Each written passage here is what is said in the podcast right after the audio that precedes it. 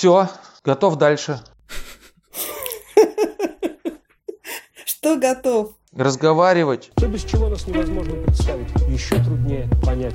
Всем привет, это подкаст «Манда и карма». Сегодня мы перестанем на час примерно погружаться в прошлое и тосковать по шедеврам 21 и 20 века и поговорим про обширную тему. Тема, которая сегодня, наверное, особенно может быть всем интересна. И вместе с тем, это кинематограф, который на протяжении, мне кажется, больше чем 100 лет оказывается определенным образом недооценен зрителями, а именно документальное или неигровое кино. А, как всегда, у нас будет довольно обширный подход к этой теме с точки зрения тех людей, которые сегодня говорят, и их погружение в процесс и просмотр неигрового кино. Во-первых, это Женя Григорьев, режиссер-документалист и экс-президент гильдии неигрового кино и телевидения. Привет. Вот хоть где-то президент сменяется, как мы понимаем по приставке «экс». Также Катя Визгалова, шеф-редактор сайта Кинотеатр.ру и главный редактор документального портала РГДОК. Привет. Я, Лёш Филиппов, редактор сайта Кинотеатр.ру и сайта журнала «Искусство кино». Я в основном буду отвечать сегодня за дурацкие вопросы и постараюсь перетянуть какую-то часть наших слушателей на, стор- на сторону э, зрителей неигрового кино, документального кино, потому что, когда я заявил эту тему в пабликах подкаста, мне, в общем-то, написали, среди прочего, одну из реплик, которую, я думаю, вы встречаете довольно часто, о том, что, типа, документальное кино — это, конечно, чудовищно интересно, и мы все понимаем, но нет на него времени. И, честно говоря, я сам периодически с этим сталкиваюсь, что в силу какой-то привычки, в некоторых случаях я предпочитаю игровое кино не игровому, Несмотря на то, что я знаю, что, в общем-то, разницы, какой-то вот настоящей разницы нет. Более, может быть, даже в, в части случаев от документального кино я получу больше информации и эмоций, чем от очередного, не знаю, жанрового не эксперимента или очередного там блокбастера или детектива, но почему так происходит? Лёш, ну просто 20 лет практики, все поменяется ровно наоборот. Не волнуйся, это нормально. Ну, собственно, благодаря Кате я потихоньку начал втягиваться в этот документальный мир, и мои познания и симпатии к неигровому кино за последние пять лет сильно изменились. Пять лет назад я посмотрел там, условно говоря, 10 фильмов, сейчас уже, мне кажется, порядка 200. Тоже не то чтобы какая-то грандиозная цифра, но кое-что. Очень приятно мне, Лёша. Спасибо. Спасибо тебе. Я хочу начать, честно говоря, с такого немножко популистского момента, потому что, очевидно, мы сейчас все находимся заперти. заперти. Вот э, Женя делился перед подкастом переживанием, что он находится заперти с кошкой. У Кати вообще целый зверинец, поэтому вот сейчас важно ответить на вопрос, что нам документальное кино может дать. Грубо говоря, какие истории, какие сюжеты, что мы из него можем получить и почему это важно для зрителя вообще. Какие у вас есть версии? Ну, я вообще не вижу особой разницы э, между неигровым и неигровым кино, потому что хорошее неигровое кино также обладает всем набором жанров, от триллера до фантастики, от комедии до эпической трагедии, если это хорошо сделано. Действительно, с культурной навигацией там, в доке довольно сложно. Если ты забьешь в любом поисковике там, 20 лучших фильмов, тебе выпадет несколько десятков э, кинокритиков, которые посоветуют разные фильмы, но на пересечении этих людей ты точно можешь найти ну, шедевры. Да? С неигровым кино, особенно с современным, его сложнее просто найти. Для этого э, нужны какие-то рекомендации. Вот с этой культурной навигацией не очень хорошо. Вот, что нам оно может дать в период самоизоляции? Ну, наверное, э, как бы немножечко себя усложнить с помощью подобного рода просмотров, потому что, когда ты смотришь неигровое кино, ты, конечно же, имеешь дело с реальностью, творчески переработанной, это никакая неправда, что очень важно понимать, док это неправда. Там 50% выдумки как минимум. Хотя э, люди не артисты, но они все равно персонажи, потому что жизнь человека гораздо больше, чем экранное время, которое ему отведено автором. Вот, но то, каким образом автор рассказывает и видит, это может дать тебе незаменимый человеческий опыт, множество идей, которых часто в игровом кино нам не хватает. Ну, то есть, да, для того, чтобы передавать идеи про то, куда деть свою жизнь, про то, как ее прожить, в общем, хоть каким-то образом, и про то, как выходить из ям. Потому что я разговаривал с Дворцевым, я сейчас снимаю кинокартину «Хроники», посвященную документалистам, которые пережили развал Союза и получив там образование, и все-таки остались в профессии. И это один из них Сергей Владимирович Дворцевой. Я его спросил, что вы сейчас не снимаете неигровое кино? Он говорит, а я больше не могу переносить его самое главное качество. Я говорю, какое же это качество? Он говорит, чем герою хуже, тем кино лучше.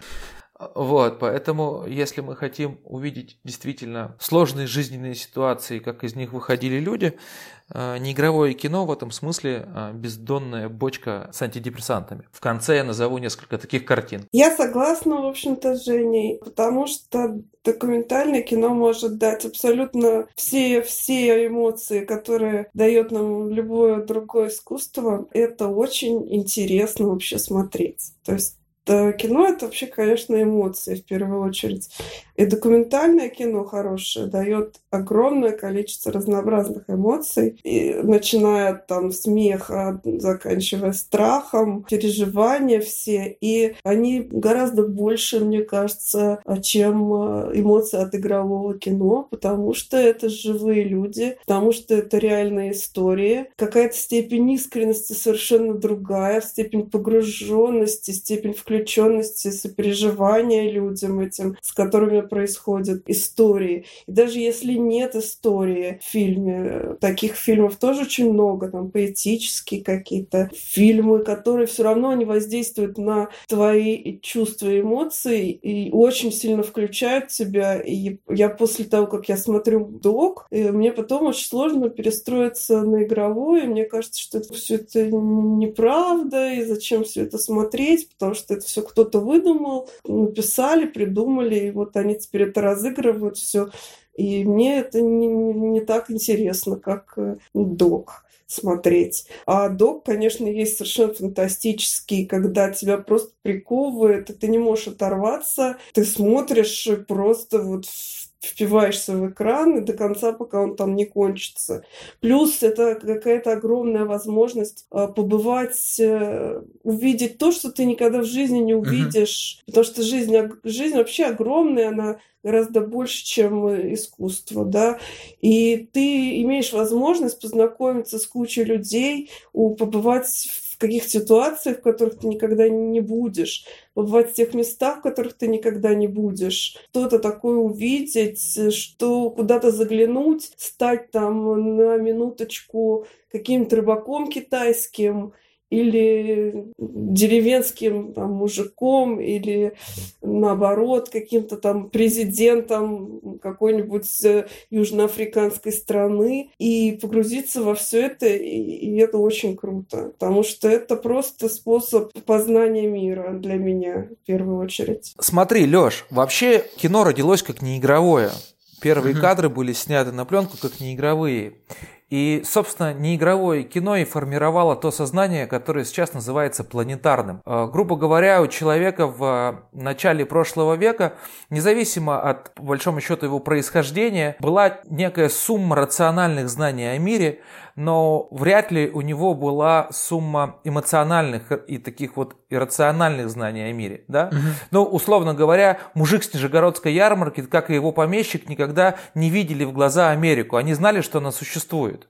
Или, например, какой-нибудь крайний север. И что сделал кинематограф? Он дал им чувственное знание о том, что мир существует. Вот папуасы бегают в фильме Флаерти.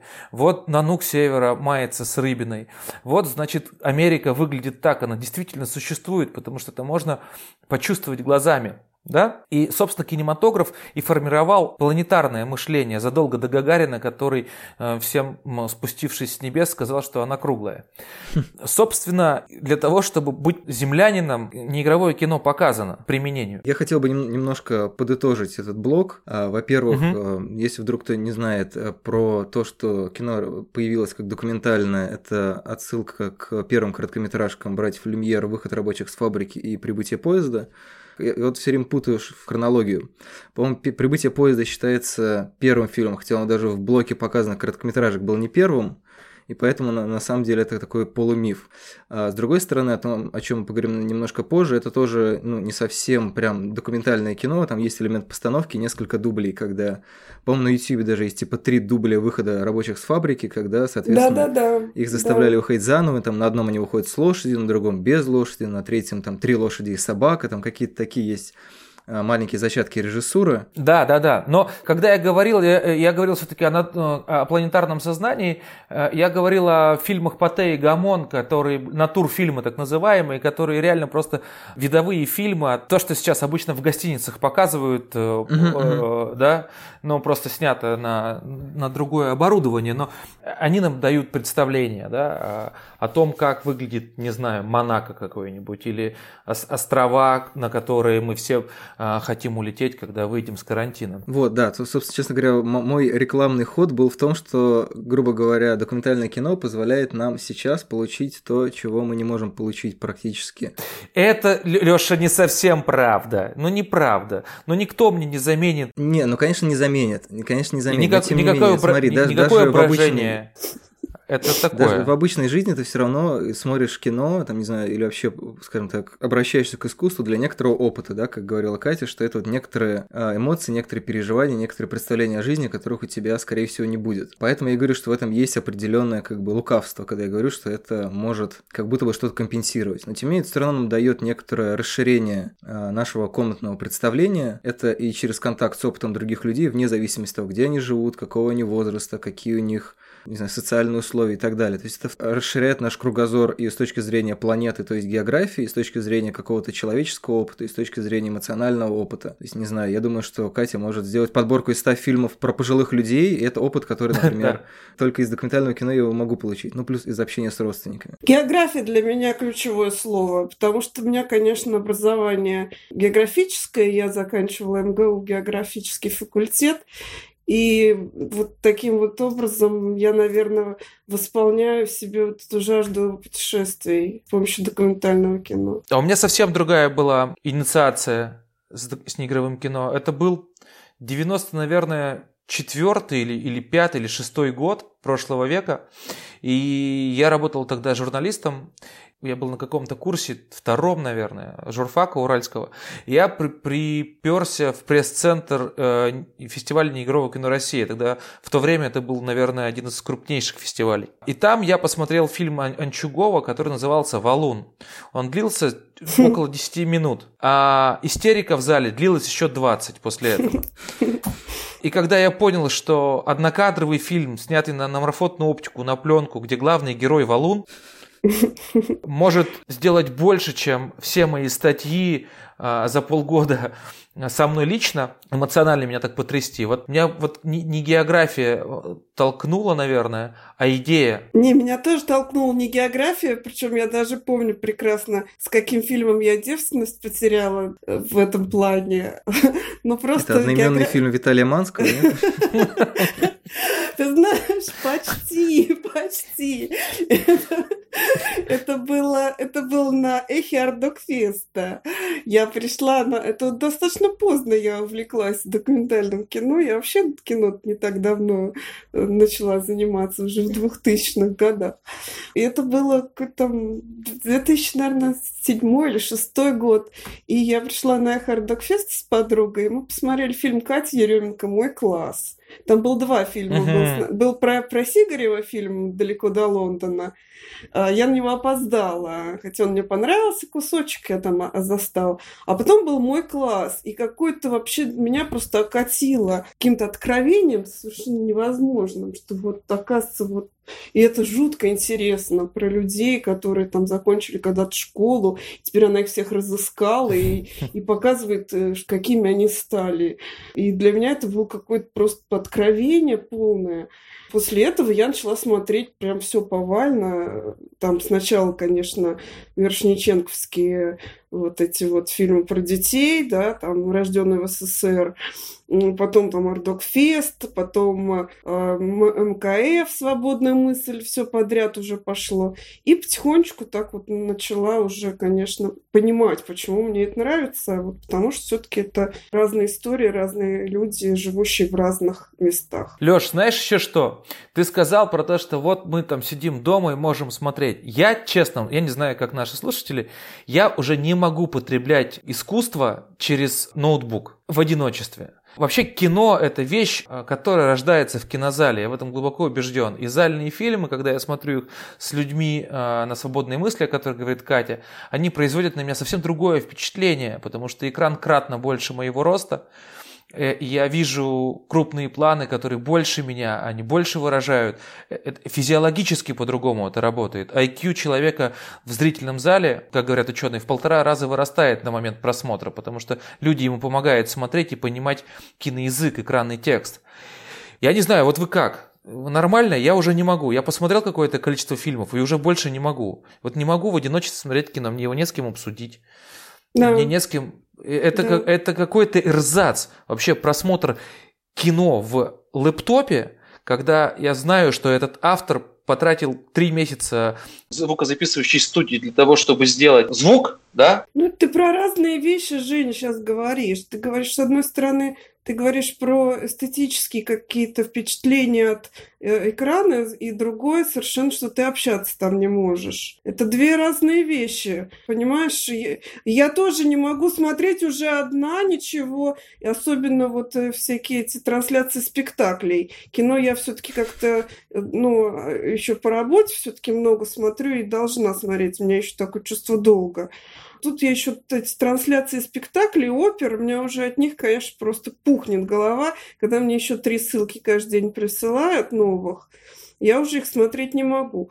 Но то, что мы, конечно, в такой дурацкой сейчас ситуации, но мы можем а, общаться, если хочешь, звони мне, и мы будем с тобой смотреть один и тот же фильм и, и переписываться в, в чатике, и будет у нас общение. Это, конечно, не заменит большого экрана, но, по крайней мере, развлечет, и какая, какое-то будет общение. Тоже неплохо, да? Я, честно говоря, тоже понял, что я, например, привык смотреть дома. Привык? Привык? Да, ну то есть, э, не знаю, на самом деле э, это отдельный большой спор о том, как э, лучше смотреть кино, или, не знаю, не лучше, а как бы насколько по-разному ты можешь смотреть кино. То есть в большом зале ты, соответственно, смотришь фильм на большом экране, там, с другим звуком, там, с другой детализацией, еще с чем-то. С другой стороны, и при этом там, соответственно, с другими людьми, которые вместе с тобой, там, не знаю, смеются или напряженно молчат, и ты таким образом как бы понимаешь. А с другой стороны, ну, слушайте, ну, много же случаев, когда, например, ты смотришь фильм, и, например, он чудовищно смешной, но не такой смешной, когда там гэги,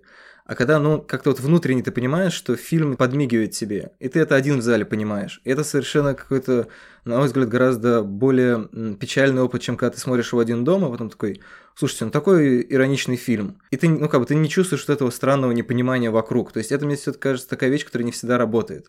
С точки зрения звука, но все таки звук же не только делает крутым для зала, его каким-то образом адаптируют как для Dolby Digital, так и для онлайн-показов. И, например, вот я недавно пересматривал Акиру, у нас вот буквально предыдущий выпуск про него был. И, честно говоря, я просто офигел от того, какой звук у меня был в наушниках. У меня было ощущение, что я стою на людной токийской улочке, ну, технически нео-токийской, потому что события происходят в будущем, э, я чувствовал себя в пространстве какого-то радиоспектакля, там со всех сторон неслись какие-то шумы, ну, то есть это был не прям какой-то там супер ASMR эффект, но это, это был эффект абсолютно объемного звука, который и достигался режиссером в процессе работы над фильмом. И третий момент, э, мне кажется, тем, что действительно сейчас, когда все пошли онлайн, сейчас считаю, что просто так люди сидят дома, то везде будет трафик, и всем нужно напоминать о себе. Мне кажется, что в какой-то момент, если это надолго продлится, а, то просто люди начнут уходить из интернета, потому что, честно говоря, в таком а, количестве информации Э, начинаешь чудовищно уставать, потому что каждый день там 8 новых спектаклей, 15 дискуссий. А хотите посмотреть на нашу планерку онлайн? А давайте мы подкаст онлайн запишем. Слушайте, а вот теперь я еще готовлю, и смотрите, как я готовлю. И 58 статей выходит там каждый день на, не знаю, тех трех сайтах, которые ты читаешь, которые раньше выпускали в два раза меньше и там все про, не знаю, сериалы, фильмы, ну, то есть какой-то прям переизбыток информации. Лёша, а ты отдаешь себе отчет, что ты в этот э, в этом потоке-то очень много добавляешь тоже информации. Ну, во-первых, я добавляю, но я все-таки, мне, мне кажется, в последнее время меньше произвожу информации, чем раньше. У меня просто сил нет, если честно. Sweet. Well, here's my first question. Do you think it's a little dangerous handing out guns in a bank? Ну, давайте попробуем как-то немножко классифицировать э, все-таки документальное кино, потому что, например, сейчас очень много обсуждают такой поджанр true crime, если вы с ним знакомы. Это на Netflix много документальных фильмов про то, как люди сами расследуют преступления. Ну, не только сами, но не только полиция этим занимается. Это и энтузиасты что-то находят. Но это, например, Making Murderer, создавая убийцу. И Мак Миллионы ты, вот я, я смотрел Мак Миллионы про расследование, сериал смотрел. Вот, совсем недавно. Ну, я, честно говоря, просто не специалист в этом жанре, но я подозреваю, что это обычно связано с убийствами. Я думаю, что не только с убийствами, в принципе, с преступлениями. О, ну, слушайте, вот был на, на Ардокфесте награжден в этом году а, фильм, а, где парень, рас... мужчина расследовал смерть учительницы, которая которую нашли в мумифицированном виде в, э, в поисках Валентина Абрамовна, он называется. Он mm. прям такое большое расследование провел. Вообще, как так получилось, что кто это вообще за женщина? Просто нашли женщину мумифицированную в квартире. И там такой фильм расследования. Я думаю, может быть, ты про это говоришь. Но вообще, если структуризировать а, док, то мне кажется, что там достаточно много жанров. Э, то есть, ну, все те же жанры, наверное, есть, что и в игровом кино. А, я могу сходу, допустим, несколько фильмов, документальных фильмов ужасов назвать.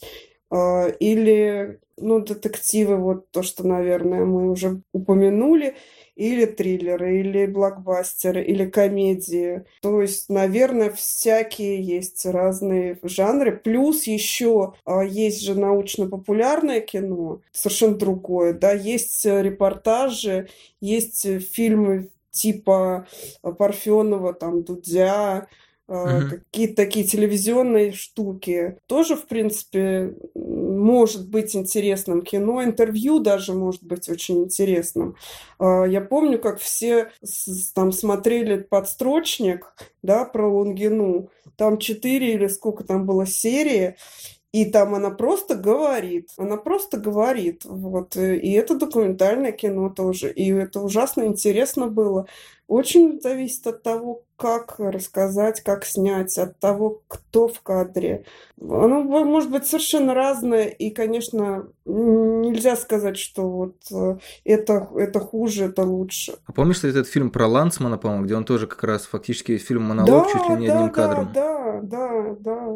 Я на самом деле, когда говорю про классификацию, мне просто, ну, помимо того, что там есть репортажи, есть расследования, есть, не знаю, какие-то телевизионные сюжеты, есть интервью и так далее, и какого-то... Меня просто ощущение, что все-таки документальное кино по жанрам не делят. То есть, например, то, что можем сказать, что, ну, это условно документальное кино в, такой, в таком комедийном ключе, это все-таки, ну, как бы я не уверен, что э, вот эти так называемые игровые жанры, они э, здесь справедливы, потому что они скорее указывают, наверное, на какую-то аналогию по привычке к тому, что жанровое деление игрового кино для нас ну, считается каким-то, ну, не то чтобы талоном, но, короче, ну, какой у нас есть какие-то формочки, и когда мы не знаем, как э, распределить другие виды искусства, да, в частности, в общем-то, не другое, э, не игровое кино, мы такие говорим, ну, это, короче, это комедия, это хоррор. Потому что это, ну, как бы это некоторый ярлык, который проще указать для того, чтобы люди, поняли, что они от этого получат. Ну, как теги что... какие-то, да, да, да, конечно. Но это, это неплохо. Почему это, если это помогает ориентироваться людям а, и выбирать, почему это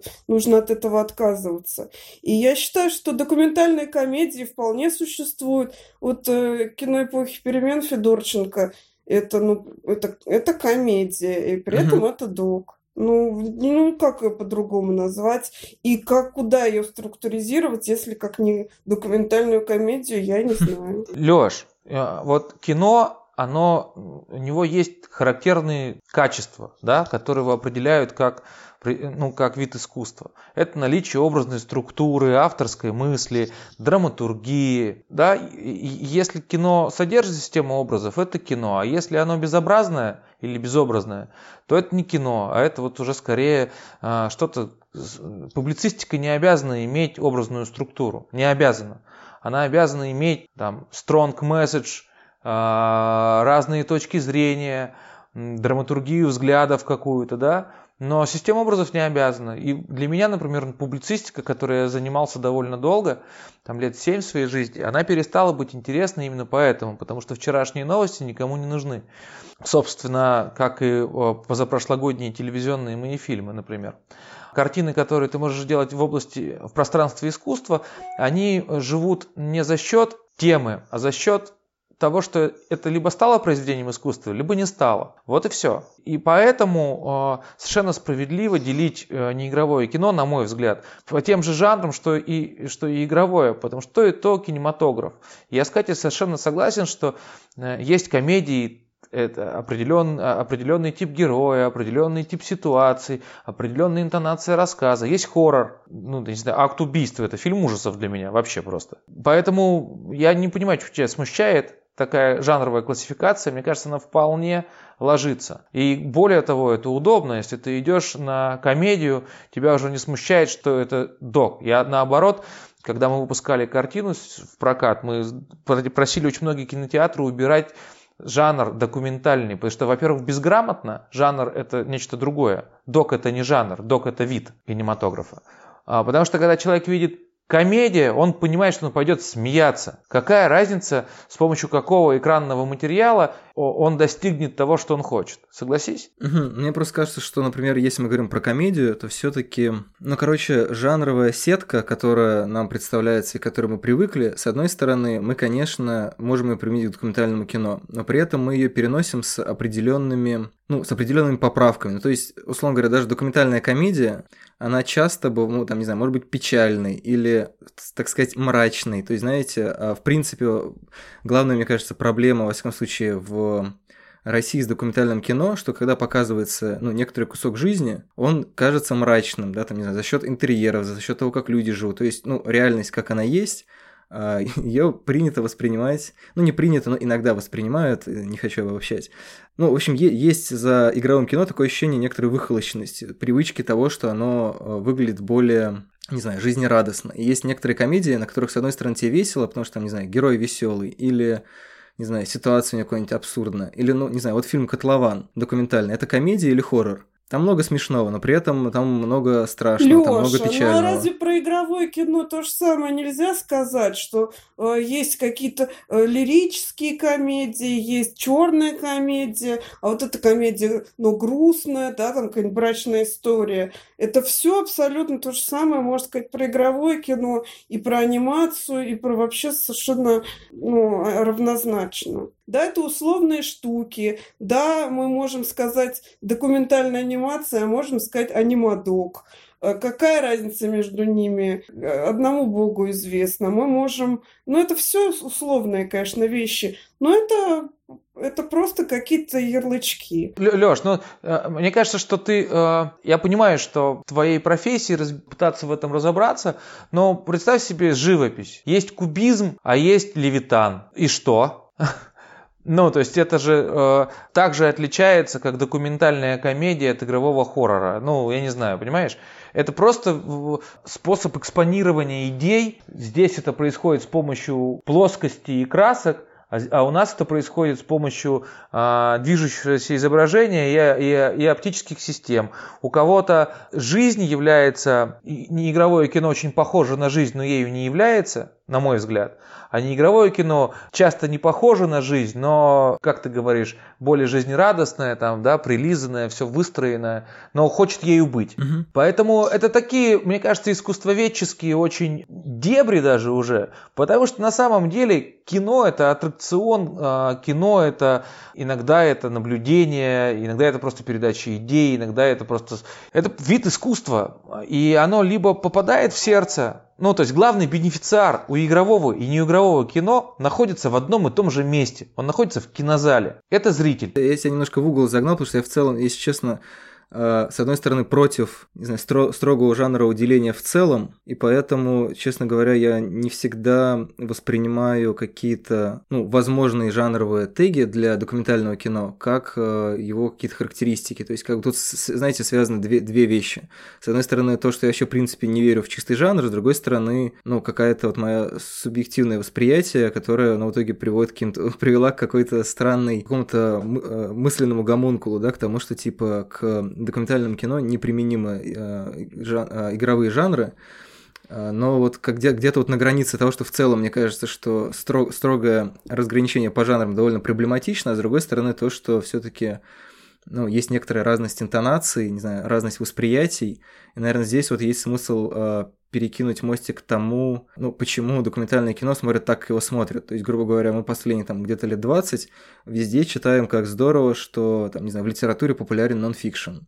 В Америке популярно документальное кино, а в России с этим, ну, мне кажется, как-то не очень, хотя, ну, вот на Нардокфест все таки ходят люди, не знаю, люди смотрят кино онлайн, смотрят кино на Netflix, но при этом, ну, вот я, честно говоря, не помню каких-то случаев, чтобы какой-то фильм ну, вернее, чтобы каждый год какой-то документальный фильм становился таким мини-кассовым хитом в российском прокате. Ты очень резко перекинул мостик. Э, я хочу еще добавить в преду... на предыдущий берег. Мы подошли к теме границ. То есть э, пограничные вещи, они всегда очень сложно да, определяются, и всегда есть какое-то внутреннее сопротивление называть это одним каким-то словом. Да, доку-драма это, комедия, док-анимация, вообще анимация, анимадок, что это, анимация или док.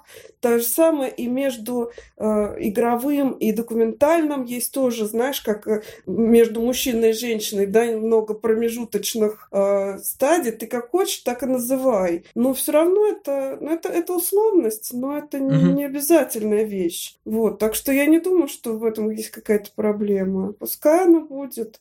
И смысл границ э, в том, чтобы их нарушать, наверное, как-то и, и смотреть, э, что происходит на пограничных территориях. Вот. Философия времен коронавируса. Границы для того, чтобы их нарушать. Конечно. Ну, конечно, мы должны свои границы расширять. Каждый человек и общество, и все. Вообще границы не нужны, вообще, конечно. Это очень условная штука во всем. Вся эта классификация нужна только для того, чтобы, на мой взгляд, сориентировать человека, который хочет что-то такое посмотреть, и у него хоть как-то мир кинематографа размечен жанрами. И все, больше это не нужно ни для чего.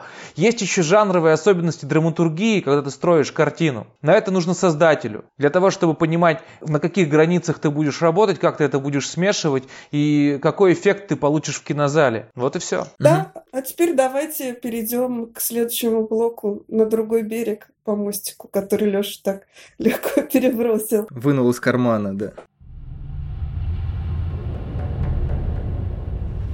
There's an imaginary line out there between right and wrong, good and evil. Почему в России менее популярно документальное кино? Жень, давай расскажи, ты что ты думаешь? Ну, во-первых, оно у нас дико плохого качества в массе своей. И это надо признать. У нас очень мало художественных произведений. Их сложно создавать. А, наше кино очень критически недофинансировано. А, и дело не в деньгах, которые должны платить художникам, а дело в том, что э, территория Российской Федерации это it is not country, it is space. Это очень далеко, темно и холодно. И чтобы снять хорошую историю в Ямало-Ненецком автономном округе, надо потратить какое-то количество времени на полет и какое-то количество денег на него. Это не в каком-нибудь Люксембурге картину снимать. У нас для бешеной собаки 700 верст не крюк, а это время. При этом наши картины стоят сейчас с нынешним курсом рубля, ну, примерно, думаю, в 4 раза меньше, чем средний а не выдающийся э, западноевропейский или даже америк... э, тем более американский док. При этом, при всем, надо понять, что э, в России не производится ничего на то, что снимается и, и чем монтируется кино. У нас нет своих кинокамер, у нас нет оптики, у нас нет штативов, у нас нет... У нас своя только действительность. Я не знаю, интересны ли слушателям там какие-то конкретные цифры. Наша картина сейчас средняя в России стоит 50 тысяч долларов, да, в лучшем случае. Западная картина от 300 там, тысяч евро. Это получается даже в 6 раз. Нам очень сложно конкурировать. У нас совсем недавно в отрасли появились полноматочные 4, 4К камеры, которые там э, с хорошей дискретизацией цвета. А у нас маленькая группа, как правило, там нет звукооператора очень часто. Поэтому иногда наш звук слышать невозможно в кинозале, потому что кровь из ушей идет и так далее, и так далее. У нас очень много индустриальных технологических проблем. И еще одна проблема в том, что у нас очень маленький внутренний спрос.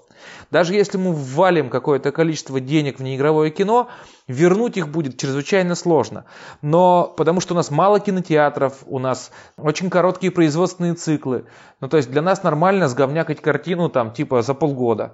Не, не бывает так. Картины хорошие делаются два года. От разработки до там какого, какой-то пример, два с половиной. И все это время люди над ними работают. Пусть там как-то понедельно, помесячно, не, не, не круглые сутки, но тем не менее это длительный процесс, потому что одна из самых важных драматургических элементов, которые есть в игровом кино, это время, которое должно пройти, которое герой должен прожить, а ты должен оказаться в нужное время, в нужном месте. Когда ты говоришь про жизнь, я знаешь, как формулирую неигровое кино вообще, что это такое с точки зрения автора? Это океан жизни, очень интересный, разный а ты на серфской доске. Вот ты стоишь, и вот у тебя, и ты можешь поймать волну, можешь убиться. Это гигантский риск, но если ты поймал волну и все сделал правильно, получится то, что не постареет никогда, а со временем наберет только еще больше смыслов, потому что постоянно будет сталкиваться с действительностью, из которой зритель пришел в кинозал. Угу. Вот почему, а, если говорить индустриально, у нас э, мало смотрят. С точки зрения кадрового резерва, та же самая проблема – Потому что парням нужно кормить семьи, док это удел либо очень богатых людей, либо тем, кому уже нечего терять. Слушайте, ну окей, но это же не только с российским кино такое. Мне кажется, что и то документальное кино, которое прокатывают из других стран, оно тоже не то, что пользуется каким-то бешеным спросом, несмотря на более дорогой продакшн. Нет, я все-таки считаю, что, конечно, это связанные вещи, но самое главное, что у нас просто потеряна э, или не сформирована культура просмотра документального кино, и люди просто не знают, что это такое, заманить заманить даже, правда, мало хороших фильмов, правда, нечего показывать особо, то если бы оно и было, то попробуй вот замани на хроники ртути прекраснейший фильм, попробуй замани людей, Э, заполни этот маленький зал ЦДК. Это очень сложно. И, Жень, ты знаешь сам, что нужно сделать вообще через голову, там просто, не знаю, перекрутиться сколько раз. Катя, раз. ничего не нужно делать. Нужно просто иметь так же, как у игровых фильмов, которые собирают рекламный бюджет. Правда. Можно сделать хорошие трейлеры, и с Хроникой ртути можно вложить денег в продвижение, а иначе не, не получается ни с одним фильмом, даже самым прекрасным игровым. Правда, я соглашусь. Подавляющим количеством картин, которые мы с тобой видим, как, которые делаются, ими можно пытать или наказывать а, а, как административное правонарушение.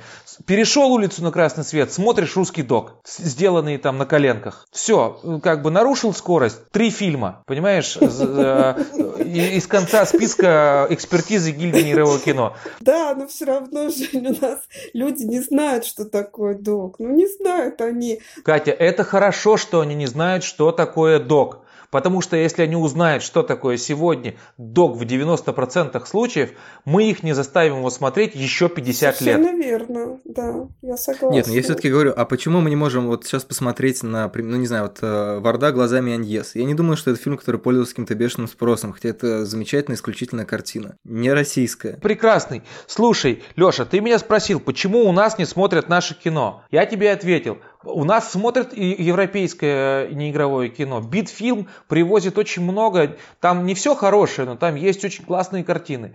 Прекрасный конкурс «Свободная мысль», где полные залы на ММКФ. Туда не попасть. Флэртиана, где международный конкурс. Есть э, «Послание к человеку», э, там тоже не попасть. То, что их в прокате нет – ну, потому что у них как бы во всем мире это, это штука для э, особо пытливых, наверное, э, людей, которые хотят чего-то, а не только развлекаться. А, от искусства я имею в виду, это же очень сложное столкновение с доком. Да, есть какое-то количество документальных картин, но они все всегда до слез, как правило. Я вам сейчас смешную историю расскажу. Давай. Я, я вручала приз на «Белом слоне» за лучший документальный фильм. Меня попросили вместе с Шемякиным в этом году, в январе. И когда я пришла туда, я попыталась, значит, спросить у первого попавшегося, а первым попавшимся был Леонид Павлючик, критик в каком порядке вручаются вот эти призы у нас. То есть мне было интересно, когда мы выходим.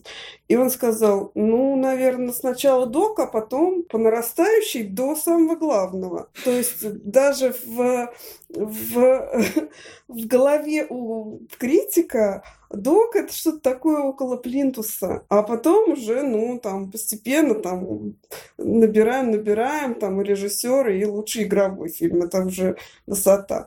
Все-таки я считаю, что Леша, Леша прав, говоря о том, что у нас э, мало смотрят, потому что, ну, просто не знают и не понимают, и не хотят, дают предпочтение игровому, и это все-таки связано в том числе и с культурой просмотра, в том числе с тем, что телевидение у нас просто убило весь интерес к документальному кино, потому что люди не понимают, что это такое. В последнее время а, все-таки я считаю, что стали смотреть больше, благодаря, конечно, стриминговым сервисам, которых сейчас очень много стало. И они стали в большом количестве показывать. И благодаря этому карантину, кстати, а, стали смотреть больше. Тоже Ардак Медиа, у которого уже тысячи фильмов. У них 35% вырос, э, выросло количество пользователей зрителей. Mm-hmm. То есть люди, люди потихоньку с помощью вот этих стримингов. Кстати, к нам э, обратились в гильдию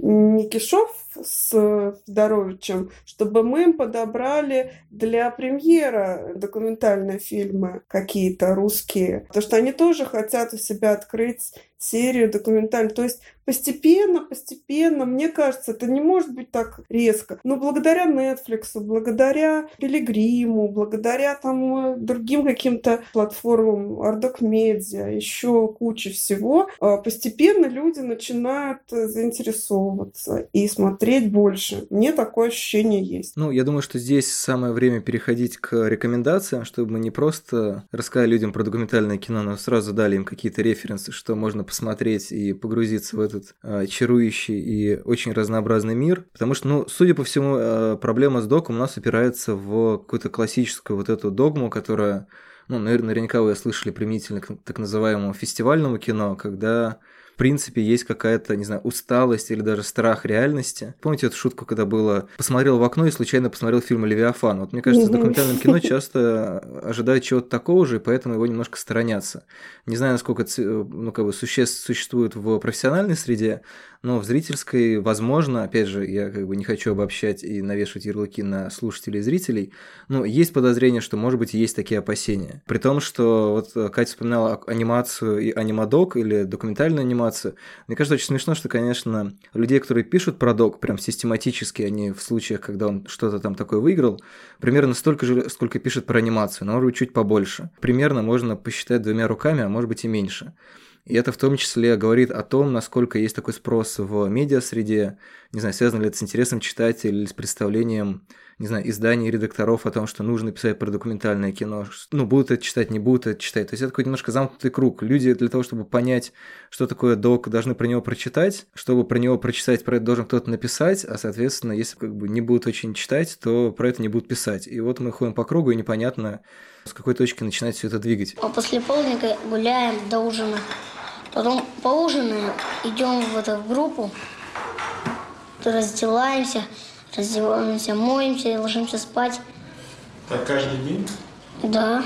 Рекомендации? Да. Для тех, кто хочет понять, что существует невероятное документальное кино, надо посмотреть «Землю картелей». Это картина о том, как в 2016 году или 17-м, я уж не помню. В Мексике люди борются с наркокартелями. Это абсолютно документальная картина. Она меня на свободные мысли вырубила просто. Для тех, кто хочет посмеяться, посмотрите картину Свердловской киностудии советскую, тот, кто с песней. Катя. Вообще, я не очень люблю давать рекомендации вот так вот э, сразу всем, потому что я ужасно э, всегда люблю давать рекомендации э, личные, да, персональные, потому что люди разные, и им нужно, конечно, разное. Если вот совсем общее, конечно, если люди ничего не знают и не видели, то надо посмотреть какие-то жизнеутверждающие фильмы, получившие Оскар, например, «В поисках Шугармена», известный известный фильм э, «Выход через сувенирную лавку» про Бэнкси. Да. Но, возможно, нужно посмотреть э, такую классику, как «Смерть рабочего» Главагера, э, «Военный фотограф» Фрая. Очень-очень я советую смотреть фильмы Жени Григорьева. Да, плюс один. Пророк. пророка, на- да, напротив левого берега. Скоро выйдут на платформах. И обязательно, обязательно посмотрите, я надеюсь, после карантина выйдет новый фильм Жени Григорьева с оригинальным названием «Руками» в, прокате, по-моему, он будет называться «Handmade». А, Это прекрасный, замечательный, такой добрый, ладно. такой восхитительный фильм, который, ну, вообще ни в коем случае нельзя пропускать. Он очень хороший, Женя. Вот. Спасибо, а, Кать. Значит, что еще могу посоветовать? Мирошниченко посмотрите. Мирошниченко, посмотрите. Семилетний рожденный в СССР. Томаса Бальмеса, они прекрасные, удивительные, э, замечательные фильмы. Даже вот «Американская фабрика» на Netflix, вот последний из самых, который получил тоже Оскар. Я очень настороженно отношусь к американскому кино, но этот фильм просто отличный. Вот «Братья» есть, есть на Ардок Медиа. Зайдите на Ардок Медиа, кстати. Там тысячи фильмов, там есть теги, там есть поиск. Любой вообще можно там страну набрать, э, год, в который это происходит, действие, где происходит.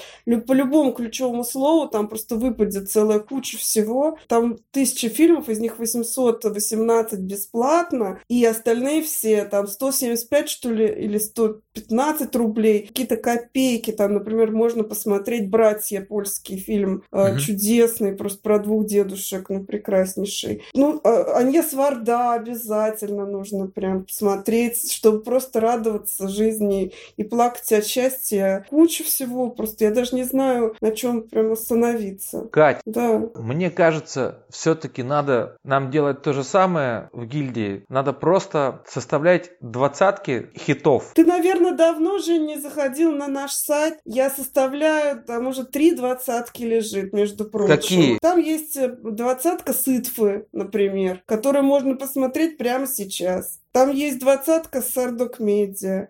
Так что не надо. то Я это Нет, делаю. я имею в виду двадцатки вообще такие прям. Навсегда. Списки навсегда, да. Чтобы просто эти списки, когда кто-нибудь открывал, потому что я вот когда выныриваю из производства, из чего-то, я, я правда в поисковой строке пишу такую штуку, и у меня там есть несколько ну, там, ссылок, да, от разных критиков, от разных ресурсов, двадцатки. Я когда вижу, что фильмы пересекаются, я уже об этом говорил, да, я думаю, ну, наверное, это раз все говорят, что он неплохой, и очень редко бывает, что промахиваюсь, понимаешь? Очень редко. В общем, из того, что можно посмотреть прямо сейчас, нужно зайти на нонфикшн, на Ардокмедиа или на Идфул, кто может смотреть на английском или с английскими субтитрами. Вот три вот основных, наверное. Ну, Пилигрим. Nonfiction.film Вообще есть просто очень-очень много крутого, современного, старого, просто прекраснейшего документального кино. Женя, какой ты сайт назвал? Nonfiction.film А. Nonfiction.film – это сайт ЦДК. Это ЦДК делает еще и онлайн-показы. Ну и давайте я свой короткий списочек тоже озвучу. У меня... Давай. Я, я, честно говоря, уже запутался в количестве названий. Я не успел посчитать, сколько Катя назвала, поэтому не уверен, насколько легитимна эта шутка, но я как человек меньше вас, смотревший док, думаю, что у меня список больше. Но у меня, по-моему, 5 или 7 картин, буквально кратко. Один из фильмов, который меня, честно говоря, больше всего поразил за последние лет пять, ну не только документально, а одно в целом моих сильнейших э, переживаний. Кстати, я его смотрел на ноутбуке, э, совершенно один, и это мне совершенно не помешало, хотя, может быть, именно его камерность идеально Ну, сочеталась с таким уже, форматом просмотра. Это «Думал ли ты, кто стрелял из ружья» Трэвиса Уилкерсона 2017 года.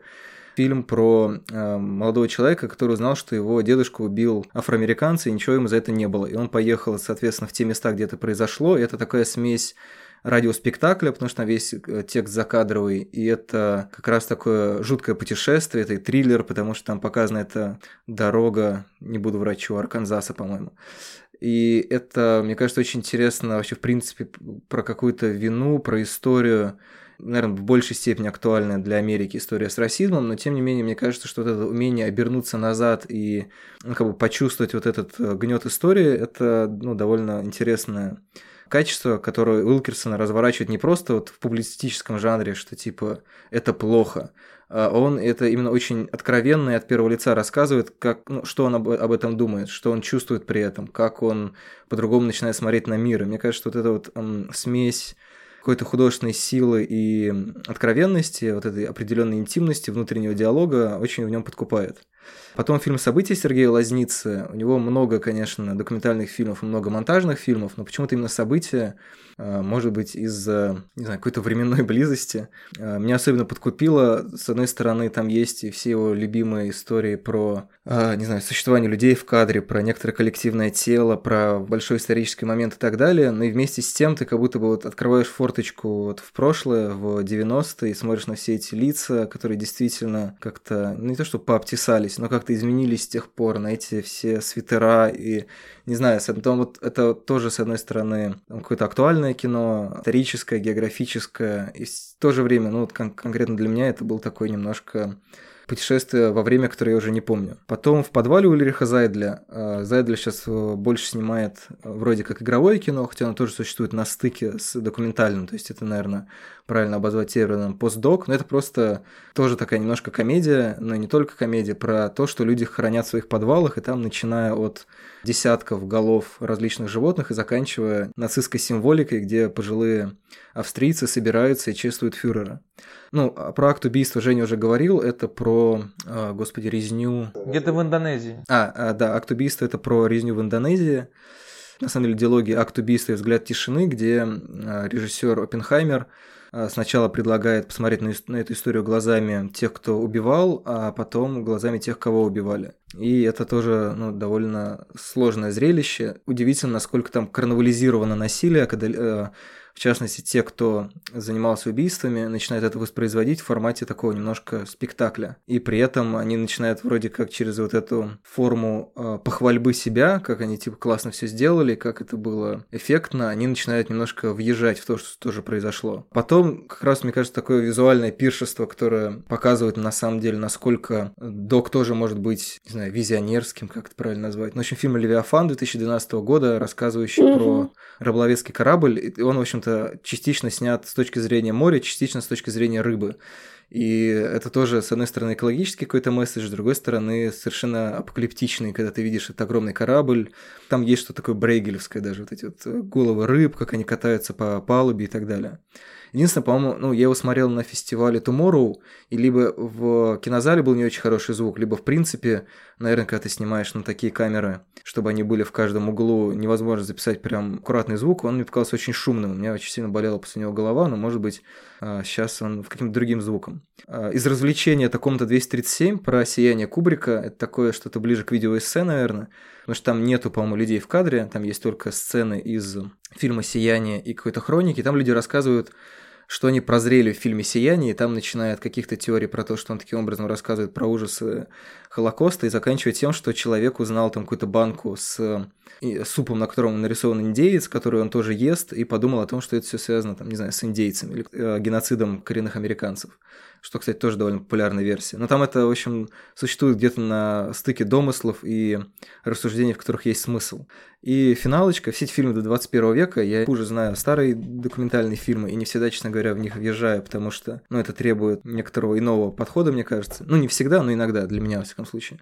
Поэтому самый старый в моем списке это «Боулинг для Колумбина» или «Боулинг для Колумбайн» Майкла Мура – когда мы говорили про публицистику, вот мне кажется, что публицистика Майкла Мура как раз очень заразительная, потому что, с одной стороны, он дает тебе очень много какой-то информации. Понятно, что у него есть определенная позиция, и он представляет всю историю с какой-то своей точки зрения но при этом те вопросы, которые он задает, и те сюжеты и примеры, которые он показывает, они вот складываются в такую хорошую публицистическую статью, гораздо более, наверное, увлекательную, задорную и остроумную, чем могла бы быть обычная статья, там, не знаю, например, про оружие в Америке и проблемы с этим. В частности, за счет монтажа он создает какие-то потрясающие комедийные эскапады, когда там он разговаривает актером Хестоном, который играл в «Планете обезьяны», в Бенни Гуре, который, в общем-то, выступает за, ну, за легализацию, ну, не за, легализа... не за легализацию оружия, а за возможность хранить оружие. И при этом там потом вставляют какой-нибудь фрагмент из фильма или еще какую-нибудь ситуацию, в которой очевидно, что оружие принесло вред, и таким образом он, ну, очевидно, манипулирует зрительским вниманием, но при этом, э, с одной стороны, понимаешь, что манипуляция, с другой стороны, так все ладно складывается, что в свое время меня как-то это очень тоже впечатлило. Ну, отличный список. А можно еще два добавить? Конечно. Э, Даже три. Когда мы делаем лабораторию кинематографическую, мы всегда их показываем, потому что они вдохновляют. Согласные на все исправляют мир. Майкл Мур куда бы еще вторгнуться.